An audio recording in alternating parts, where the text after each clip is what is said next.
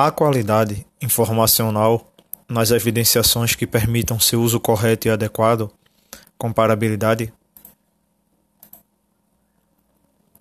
Ao analisarmos o artigo Descrojo Ambiental, análise do grau de evidenciação nas demonstrações contábeis das empresas de transporte, nós podemos responder a tal questionamento. Há alguns anos, muito se tem falado sobre sustentabilidade e, consequentemente, algumas entidades buscam apresentar preocupação relativa às questões ambientais, divulgando dados em suas demonstrações contábeis. Entretanto, não há legislação específica que obrigue ou exija das empresas esta evidenciação. Sendo assim, a divulgação de informações ligadas ao meio ambiente é exclusivamente voluntária. Mas as empresas não estão isentas de reconhecerem ativos e passivos ambientais. Partindo desse pressuposto, o artigo analisado buscou investigar o grau de evidenciação das informações ambientais divulgadas nas demonstrações contábeis das empresas do ramo de transporte, listadas na Bovespa e publicadas pela CVM no ano de 2009. Ao discorrer sobre a relevância da contabilidade ambiental, o estudo aborda o papel fundamental deste ramo da contabilidade, que é identificar custos e despesas decorrentes de prevenção e reparos de acidentes, assim como vantagens e, ganho, e ganhos decorrentes dessas medidas. Ao mencionar estudos anteriores, apresentados em eventos como o Congresso Ampiconte e o Congresso USP de Contabilidade e Controladoria, o artigo possibilita uma discussão acerca da divulgação de informações ambientais, relacionando tal fato à preocupação das empresas com a sua imagem perante a sociedade. Além de enfatizar também que as questões ambientais devem fazer parte da visão estratégica das empresas, pois, ao prover danos ambientais e evitá-los, as empresas podem preparar-se melhor para o futuro. A sociedade, ao mesmo tempo em que se conscientiza, também se preocupa com o meio ambiente, necessitando de informações de cunho ambiental, divulgadas pelas empresas, e, nesse sentido, a contabilidade atua como aliada a fornecer tais informações.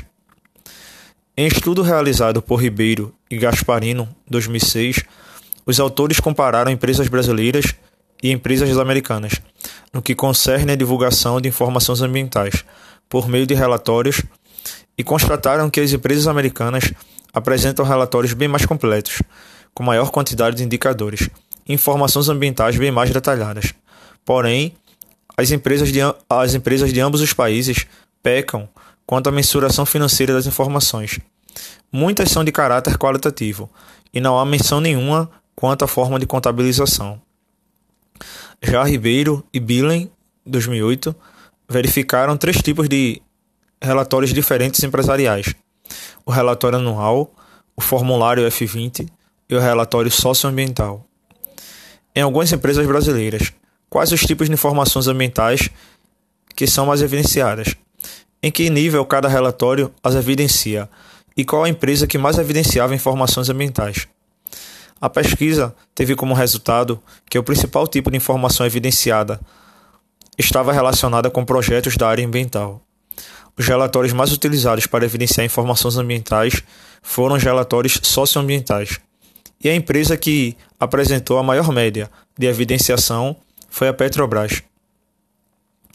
A pesquisa é de natureza aplicada e classifica-se como teórico-empírica, de caráter explicativo com abordagem qualitativa, visto que teve como objetivo explicar o nível de detalhamento da evidenciação ambiental por parte das empresas de capital aberto do setor de transporte brasileiras. Foram selecionadas, para tanto, empresas consideradas com alto grau de potencial poluidor e utilizadoras de recursos ambientais, de acordo com a Lei 10.165 de 2000, que dispõe sobre a Política Nacional do Meio Ambiente. Empregou-se ainda a técnica de análise de conteúdo, nas seguintes demonstrações: relatório de administração, balanço patrimonial, demonstração do resultado do exercício, notas explicativas, bem como no parecer dos auditores independentes. O estudo constatou que, aproximadamente, 85% das empresas da amostra divulgam informações, ou seja, 28 empresas das 33 que compunham a amostra divulgam informações e 5 empresas não divulgam nenhum tipo de informação, o que equivale a 15% da amostra. Quanto às demonstrações analisadas, todas elas apresentam informações, excetuando o parecer dos auditores independentes de todas as empresas da amostra, onde não consta absolutamente nenhuma informação.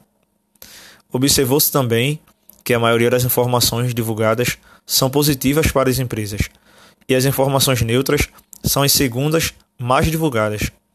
Já as informações tidas como ruins quase não são divulgadas. Portanto, o estudo conclui que as informações divulgadas passam uma imagem boa da empresa, o que mostra uma possível omissão de informações que podem denegrir a imagem da empresa, mas que existem e que fazem parte da situação da empresa. Assim, como verificou-se nos trabalhos anteriores sobre tal tema, o presente estudo confirma a teoria do descrojo voluntário, de Verrecchia, 2001, que se baseia na premissa de que a empresa somente divulgará informações voluntárias que sejam favoráveis. Também ressalta-se que não existe padronização alguma no que se refere à divulgação de informações ambientais, fazendo-se necessária a discussão sobre a obrigatoriedade na divulgação de determinadas informações ambientais, principalmente aquelas companhias que se encontram na lista de atividades potencialmente poluidoras e utilizadoras de recursos ambientais.